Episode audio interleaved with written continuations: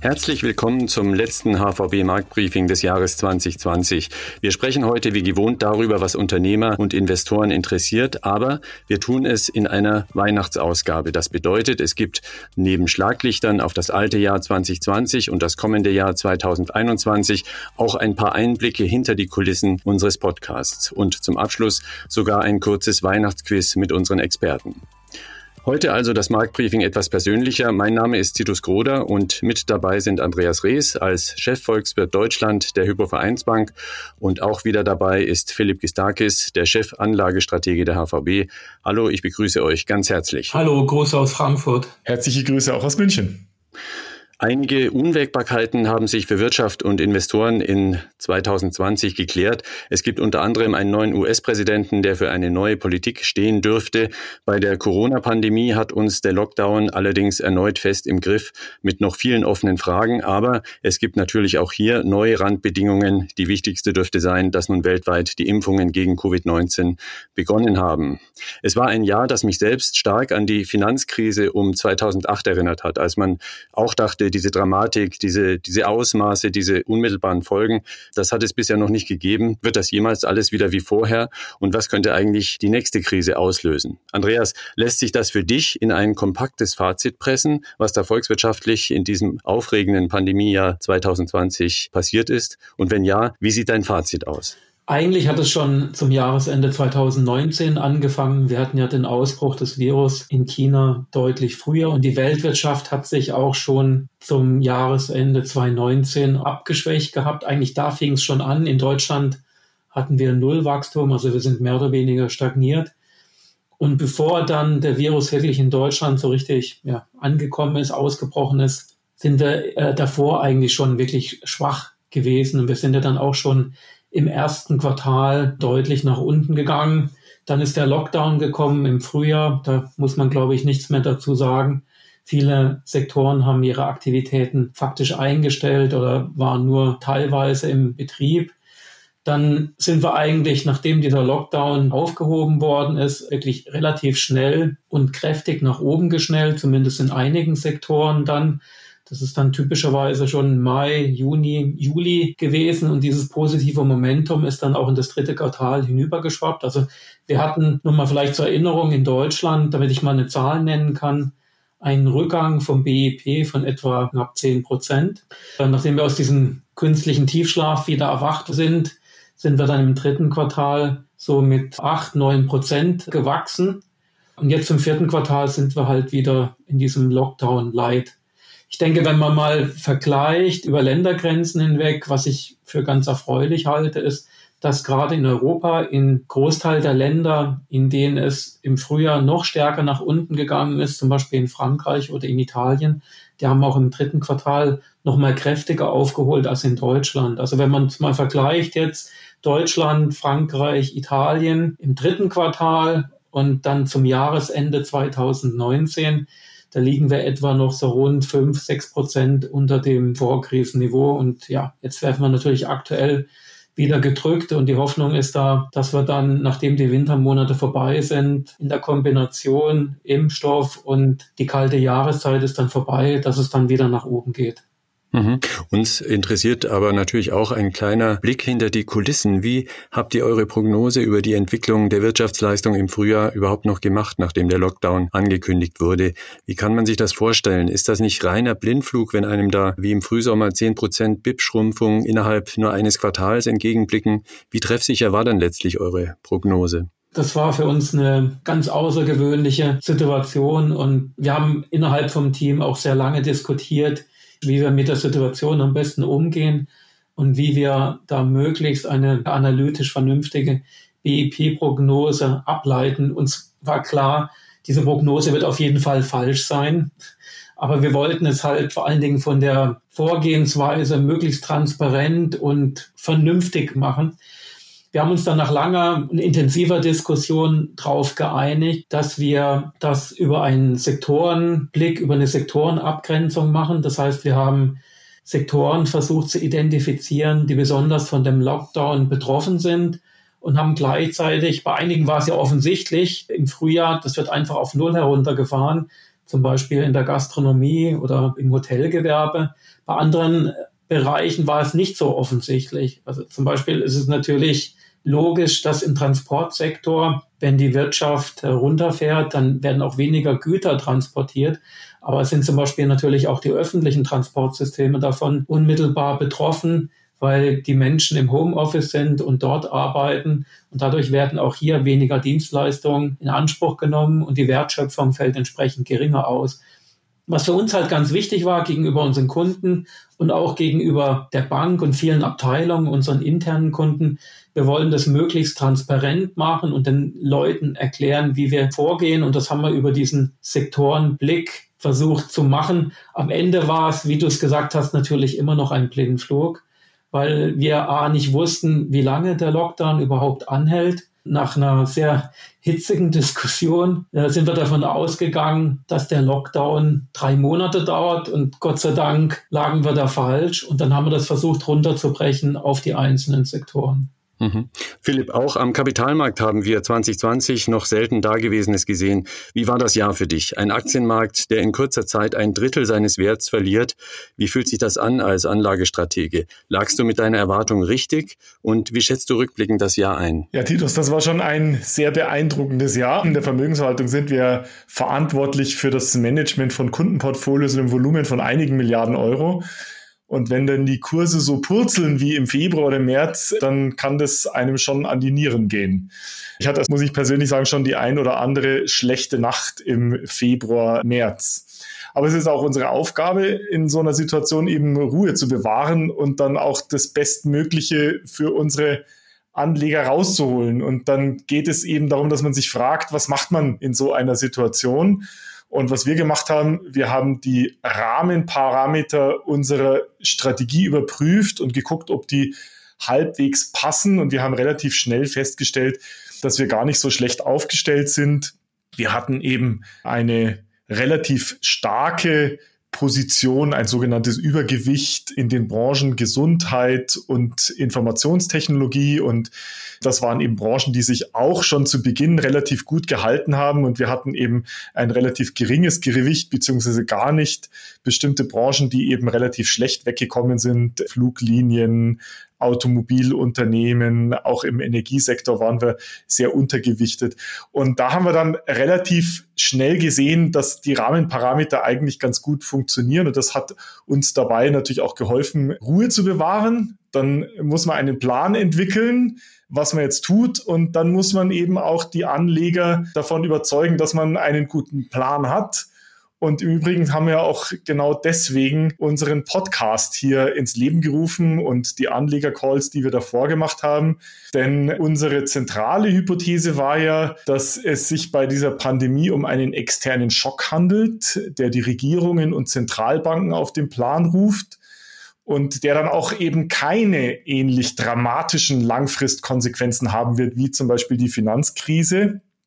Und dass es eben eine richtige Strategie ist, Ruhe zu bewahren und die Gelegenheiten, die sich dann bieten, zu nutzen und eben auch unsere Kunden zu überzeugen davon, dass wir einen Plan haben, wie man damit umgeht. Und bisher sieht es ja so aus, als wäre diese Hypothese richtig gewesen. Obwohl man natürlich auch sagen muss, dass es noch eine relativ lange Wegstrecke zu gehen ist, bis wir eine endgültige Lösung für diese Pandemie haben. Mhm. Ich stelle mir vor, ihr musstet ja beide für die eigenen Erwartungen, für die eigenen Prognosen auch bestimmte medizinische Fakten und Aspekte einbeziehen. Damals im Frühjahr waren ja viele Meinungen auf dem Markt. Die einen sagten, das Virus wird über den warmen Sommer automatisch verschwinden. Andere haben genau das vorhergesagt, was wir jetzt sehen. Wie habt ihr das in eure Erwartungen mit einbezogen? Wir hatten dieses Basisszenario und haben versucht, den ganzen Unsicherheiten insofern zu begegnen, als dass wir dann Szenarien entworfen haben. Und ein Szenario, das war dann wirklich auch, dass der Virus im Herbst wiederkehrt. Und wir haben das dann versucht, verständlich zu machen anhand dieser Buchstaben. Also zum Beispiel die V-förmige Entwicklung, die halt dann in der Sommerpause oder im späten Frühjahr, nachdem wir dann sehr stark gefallen sind bei den Wirtschaftsaktivitäten, dass wir dann wieder nach oben schießen. Aber ein Risikoszenario war dann eben das W. Das heißt, man fällt in die Rezession, erholt sich, aber fällt dann erneut wieder in eine Rezession. Und dadurch kann man dann, ohne dass man es am Ende wirklich weiß, den Leuten vielleicht ein bisschen besser erklären und dann auch sensibilisieren für die Risiken und was möglicherweise passieren könnte. Aber es war natürlich eine sehr, sehr starke Unsicherheit bei uns. Also die medizinische und die biologische Seite, wenn ich das so sagen darf, der Pandemie war für mich schon sehr wichtig und hat uns auch für unser Handeln ganz wichtige Impulse gegeben. Ich selbst bin ja Chemiker und habe im Laufe meines Studiums auch Vorlesungen in so Themen wie Biochemie, Mikrobiologie und Immunologie gehört. Aber das ist natürlich sehr lange her und auf viel Wissen direktes Wissen kann ich da jetzt nicht mehr zurückgreifen. Aber ich konnte eben mit den Aussagen von vielen Wissenschaftlern schon was anfangen, konnte den folgen und habe mir dann auch in diesem Zuge einige wissenschaftliche Veröffentlichungen angesehen und was für mich persönlich sehr spannend war, ist, dass es eben genau dieses Zusammenspiel gegeben hat zwischen den Naturwissenschaften, mathematischer Modellierung, das gehört ja gerade zur Epidemiologie dazu, und eben auch die ökonomischen und die Kapitalmarktauswirkungen. Das war für mich tatsächlich dann sehr spannend, weil ich dann viele Seiten sozusagen meiner akademischen Bildung da auch zusammenbringen musste.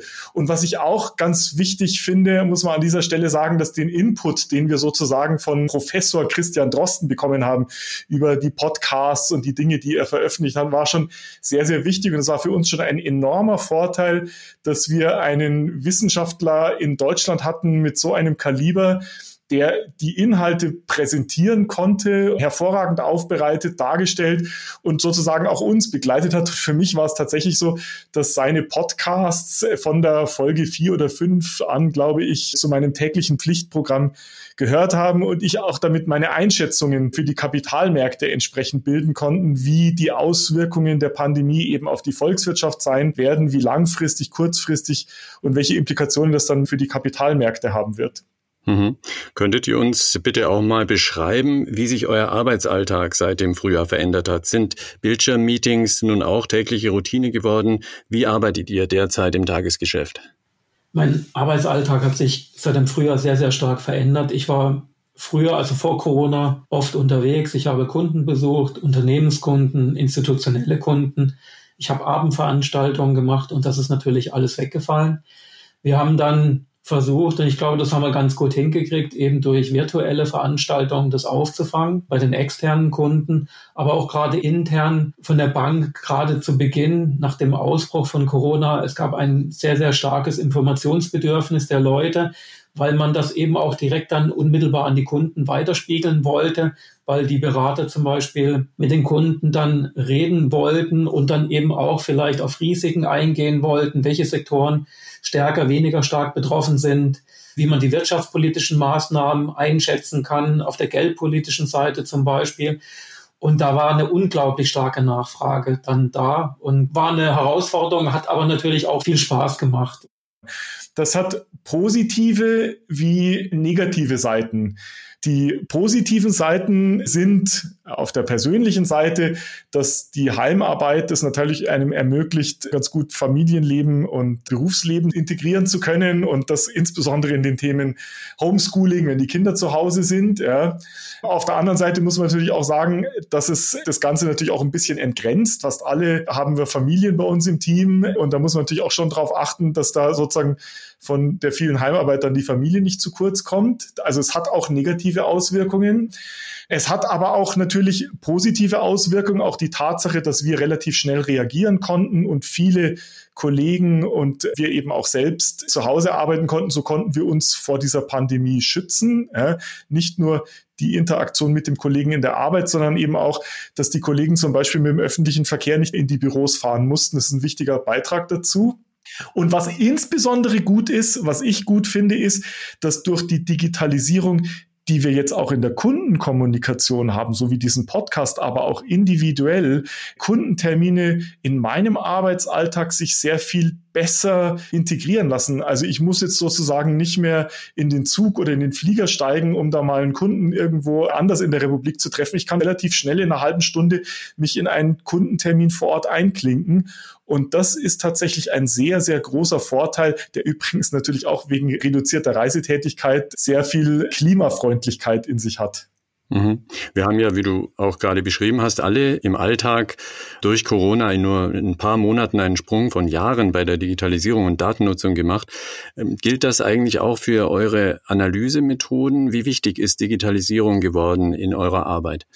Was interessant ist und was diese Krise besonders hervorgebracht hat, ist, dass wir jetzt sehr viele Daten und Erkenntnisse miteinander vernetzen mussten.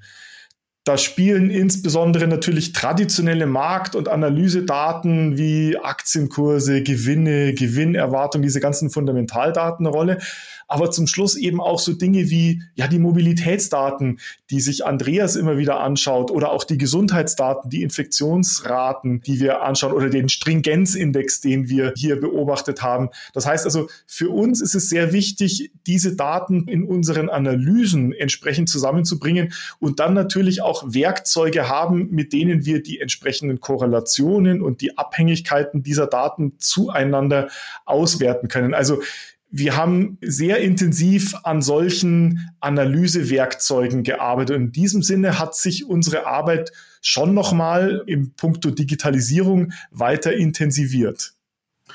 Und durch Corona hat sich die Analyse sicherlich, das hat schon einen gewissen Quantensprung gemacht, weil jetzt zeitnahe Indikatoren stärker in den Fokus gerückt sind, die auf der einen Seite zwar unkonventioneller sind, also zum Beispiel dass man stärker auf diese Google Mobility Data schaut. Das heißt, wie, wie, häufig benutzen die Leute öffentliche Transportmittel, wie häufig sind sie in den Innenstädten unterwegs. Und daraus versucht man dann etwas abzuleiten im Hinblick auf Einkaufsaktivitäten oder allgemeine Wirtschaftsaktivitäten. Oder sind Stromverbraucher stärker fokussiert, weil es hier auch zeitnahe Daten gibt. Oder dann natürlich mein Lieblingsindikator, den ich jetzt in dem Podcast immer wieder diskutiert habe, das ist dieser LKW-Maut-Index, der vom Statistischen Bundesamt zur Verfügung gestellt wird, der natürlich auch nicht der perfekte Indikator ist, aber der angesichts der Zeitnähe, mit dem er verfügbar ist, doch relativ viele wertvolle Informationen liefert. Und das ist, denke ich, ein sehr wichtiges Instrument geworden für die Analyse und da hat sich schon einiges geändert. Mhm. Was auch viele interessieren dürfte, ist, wie ihr die Themen eigentlich festlegt, äh, wenn ihr ins HVB Marktbriefing geht. Besprecht ihr euch vorher? Woran orientiert ihr euch? Koordiniert ihr euch, wenn ihr die Themen vorbereitet für den Podcast? Es ist mit sehr vielen Gesprächen verbunden. Und was auch wichtig ist, Themen entwickeln sich über die Zeit. Und das ist eigentlich in diesem regelmäßigen Format, das wir jetzt haben, sehr schön, dass man eine Idee, ein Thema auch mal über mehrere Folgen hinweg entwickeln kann. Man reißt es in einer Folge an und intensiviert das ein oder andere Thema dann in einem der nächsten Folgen. Und das ermöglicht uns es eben auch schrittweise vorzugehen und dann eben auch komplexere Sachverhalte Schritt für Schritt anzugehen. Und was dann natürlich ganz wichtig ist, ist auch das Feedback, also die Interaktion, die wir mit unseren Kunden, mit unseren Hörern dann haben, dass wir eben Feedback bekommen, was interessiert denn eigentlich an Themen? Wo sind die Punkte, die unsere Zuhörer tatsächlich wichtig und interessant finden? Davon profitieren wir natürlich auch. Ich versuche natürlich immer etwas aufzugreifen, was aktuell ist, wo ich mir denke, das ist auch für die Zuhörer interessant. Ich schaue mir natürlich einfach aufgrund meiner täglichen Arbeit viele Indikatoren an. Ich diskutiere das auch mit den Kollegen. Ich habe vorhin schon gesagt, die drei, vier großen Hubs. Also ich bin in Frankfurt, aber wir haben Kollegen in München natürlich und aber auch in London oder gerade in Mailand, wo der Mutterkonzern ist. Und wir diskutieren viel über die Indikatoren. Und über die Schiene versuche ich dann halt auch entsprechend die Themen auszuwählen oder ich sehe irgendwas, wo ich denke, das könnte interessant sein, weil es hier eine neuere Entwicklung gegeben hat oder der Indikator steigt besonders stark oder ist jetzt in den letzten Wochen sehr stark zurückgegangen. Und dann versuche ich es auch natürlich mit Philipp. Meistens schließen wir uns, bevor wir dann das aufzeichnen. Wir reden ja auch mit dir, Titus, aber mit Philipp rede ich vorher noch mal kurz so auf einem kleinen Dienstweg. Ich kenne Philipp schon viele Jahre. Er war ja bis vor rund einem Jahr bei uns im Research. Wir haben auch früher Kunden zusammen besucht und wir haben einen guten Draht zueinander. Und dann reden wir ein bisschen drüber. Philipp fragt dann halt meistens so ein bisschen, wie ich das aus der eher fundamentalen Brille sehe als Volkswirt. Ich frage ihn, was der Markt im Moment denkt und dann ergänzen wir uns ganz gut, denke ich. Mhm. Schließlich äh, würden wir noch gerne euren persönlichen Jahresausblick für 2021 erfahren. Also jenseits aller verfügbaren Daten, Charts und intellektuellen Inputs, die ihr habt für eure Analysen. Was sagt euch euer Bauchgefühl für 2021? Seid ihr eher optimistisch oder eher pessimistisch? Wenn ich jetzt mal versuche, das ganze Analytische wegzuschieben, ich würde jetzt nicht sagen, dass ich optimistisch bin. Optimismus in den Zeiten, ich glaube, das ist der falsche Begriff. Aber mein Bauchgefühl wäre, dass ich doch einigermaßen mit ein bisschen Zuversicht in das Jahr 2021 reingehe. Jetzt auch vor dem Hintergrund der positiven Nachricht mit dem Impfstoff. Aber ich muss aufgrund der Erfahrung, die wir jetzt in dem Jahr gemacht haben, da sind so viele irre Sachen passiert und, und die Unsicherheiten waren unglaublich hoch, sind immer noch sehr hoch. Ich habe halt auch schon Respekt vor diesen sogenannten schwarzen Schwänen, also mit Entwicklungen, mit denen man überhaupt nicht rechnet, über ein Thema, über das wir jetzt in den letzten Wochen im Podcast gar nicht geredet haben, aber die möglicherweise vielleicht einfach dann im nächsten Jahr auftauchen. Die müssen nicht unbedingt negativ sein, das kann ja auch etwas sehr Positives sein beim Impfstoff oder darauf aufbauen, bei der Konjunktur sich was sehr Positives entstehen. Es könnte natürlich auch etwas sein, was nicht so toll ist, was Negatives. Also vor dieser Unsicherheit habe ich schon gewaltigen Respekt und aufgrund der Erfahrung, da wird man natürlich auch schon ein bisschen demütig, weil man einfach weiß, man kann nicht mehr so in die Zukunft blicken, wie das vor Corona der Fall war. Ich gehe davon aus, dass wir eine relativ schnelle, stringente Impfung in der Bevölkerung haben werden, dass ich mich auch impfen lassen kann. Auch das würde mir persönlich sehr viel Sicherheit geben. Und deswegen bin ich schon optimistisch. Und da spielt aber auch, ich sage jetzt mal, sehr viel, naja, Hoffnung auch mit rein. Denn auch privat hoffe ich natürlich von einer Lösung der Pandemie für mich, für meine Familie, dass meine Kinder wieder normal in die Schule gehen können, dass sie in ihre Sportvereine gehen können. Aber auch, wenn ich das so sagen darf, ganz privat, mein Vater, der lebt derzeit in Griechenland. Wir sind ganz froh, dass er da in Griechenland ist, in seinem Dorf, denn da ist das Infektionsgeschehen sehr niedrig. Und es ist gut, dass er dort bleibt, jetzt bis sozusagen das Infektionsgeschehen auch in Deutschland wieder gelöst. Und ich freue mich natürlich, wenn eine Situation einkehrt, wo er wieder nach Deutschland zurückkehren kann und wo ich ihn dann eben nicht nur am Telefon und per Videoscreen sehen kann, sondern halt auch, dass er wieder bei uns in München ist. Ja. So, Titus, normalerweise stellst du uns ja Fragen. Jetzt habe ich mal eine Frage an dich. Bitte. Wie war denn das letzte halbe Jahr für dich eigentlich in diesem Podcast? Also für mich ist es ja schon ein paar Tage her, dass ich Radio gemacht habe. Ich war früher ein sehr fleißiger, sage ich jetzt mal, Nachrichten, Radioreporter und auch Moderator, auch im Bereich Wirtschaft und Finanzen. Und schon damals, und das ist jetzt auch wieder die Erfahrung eigentlich nach den sechs Monaten Podcast, ist der Job des Moderators der, dass man Klarheit schafft und die Fakten sortiert und dem Zuhörer sozusagen die Themen und Thematiken so weit wie möglich auffächert und so weit wie möglich verständlich zu machen. Das heißt jetzt nicht, dass ihr das nicht könnt. Ihr habt es ja früher auch in euren etwas längeren Formaten auch geschafft. Aber ich glaube, an der einen oder anderen Stelle kann man sehr schön mit einer Moderation auch nochmal Hintergründe schaffen. Als Experte ist man eben manchmal sehr schnell, sehr tief in der Materie drin. Und da finde ich, muss der Moderator manchmal im Sinne der Klarheit begleiten. Wir machen ja auch jedes Mal eine ausführliche Themenkonferenz, bevor wir die Podcast-Produktion starten. Und aus journalistischer Sicht ist es natürlich wichtig, so informativ und nützlich zu sein für die Zuhörer wie möglich. Ich selbst baue ja auch mal die ein oder andere Zahl in meine Moderation ein. Das heißt, dass also auch hier auf unserer Seite eine kleine Rechercherunde erstmal nötig ist, bevor wir da mit euch ins Gespräch gehen. Aber das, finde ich, macht eben auch den Podcast aktuell und eben ansprechend und auch nützlich. Danke euch beiden. Sie hören das Weihnachtsspezial HVB Marktbriefing, den Podcast mit den Experten der Hypovereinsbank Andreas Rees und Philipp Gistakis. Und zum Abschluss wollen wir aber auch doch noch erfahren, wer von euch beiden der wahre Experte in Sachen Alltagsökonomie ist. Wir haben vier Fragen vorbereitet, die alle einigermaßen wissenschaftlich untermauert sind, aber die aus der Alltagserfahrung heraus gar nicht so leicht zu beantworten sind. Los geht's mit Frage 1. Steigen die Benzinpreise für gewöhnlich an Weihnachten auf das Jahr betrachtet überdurchschnittlich oder fallen sie oder bleiben sie, wie sie sind?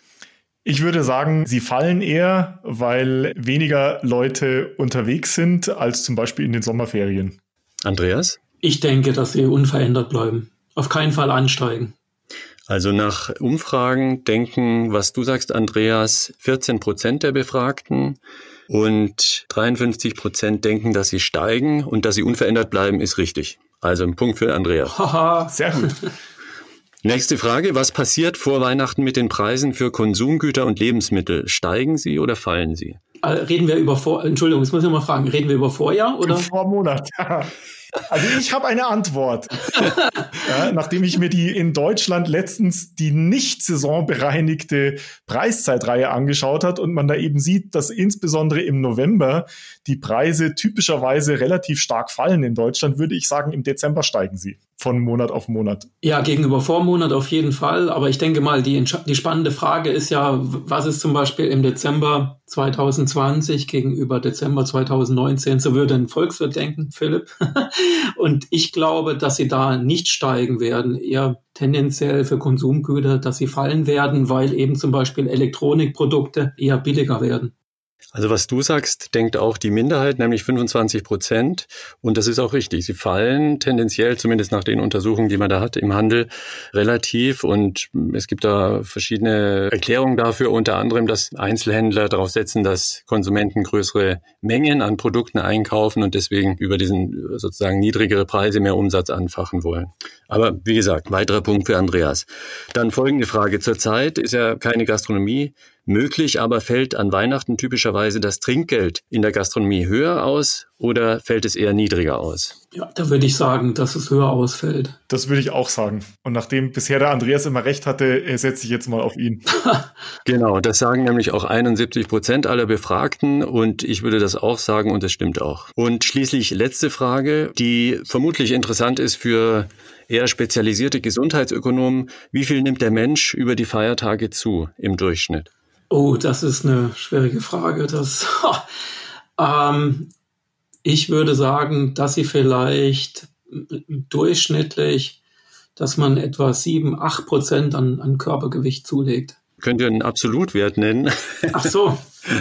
Okay. Ich denke, dass man auf jeden Fall kräftig zulegen wird, weiß ich auch schon aus eigener Erfahrung natürlich. In Kilogramm geschätzt, ja, würde ich sagen, drei, vier Kilo vielleicht. Also ich würde sagen, es ist weniger, äh, ein bis zwei Kilo, wenn überhaupt. In so einer kurzen Zeit glaube ich nicht, dass man viel zunimmt. Und äh, auf der anderen Seite, man isst zwar mehr, man hat aber gerade an Weihnachten natürlich typischerweise dieses Jahr jetzt nicht Sportmöglichkeiten, Skifahren etc., sollte eigentlich das Gewicht konstant bleiben. Also die Tendenz ist eher für Philipp. Äh, die meisten Menschen schätzen im Durchschnitt, dass es 2,3 Kilo sind, die man da zulegt.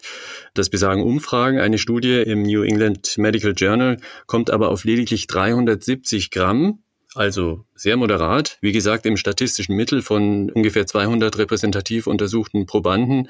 Ausreißer nach oben sind natürlich nicht ausgeschlossen. Aber da sieht man, die einzige naturwissenschaftliche Frage, da bin ich äh, äh besser. Bei den ökonomischen war der Andreas immer besser. Philipp, die wichtigen, bei den wichtigen Fragen, die habe ich richtig beantwortet. So, wie sieht der Punktestand aus? Leichte Vorteile für Andreas, würde ich sagen. Dennoch wollen wir keinen Sieger in der Disziplin Alltagsökonomie ausrufen, denn wir wollen ja, dass ihr uns weiter auf Topniveau über die Makroentwicklungen und die wichtigsten Entwicklungen an den Finanzmärkten auf dem Laufenden haltet. Danke auch an dieser Stelle an Laura Birk und Anna Gödecke, die den Forschungsstand zu diesen und noch mehr Fragen in einem Überblicksartikel für das Fachjournal Economic Inquirer zusammengefasst haben. Die genannten Umfrageergebnisse entstammen Namen der Neuen Züricher Zeitung. Auch an euch, Andreas und Philipp, ein herzliches Dankeschön. Das war das letzte HVB-Marktbriefing des alten Jahres. Frohe Festtage wünschen wir allen. Kommen Sie gut rüber nach 2021. Den nächsten Podcast gibt es am 11. Januar. Bleiben Sie gesund und bis bald.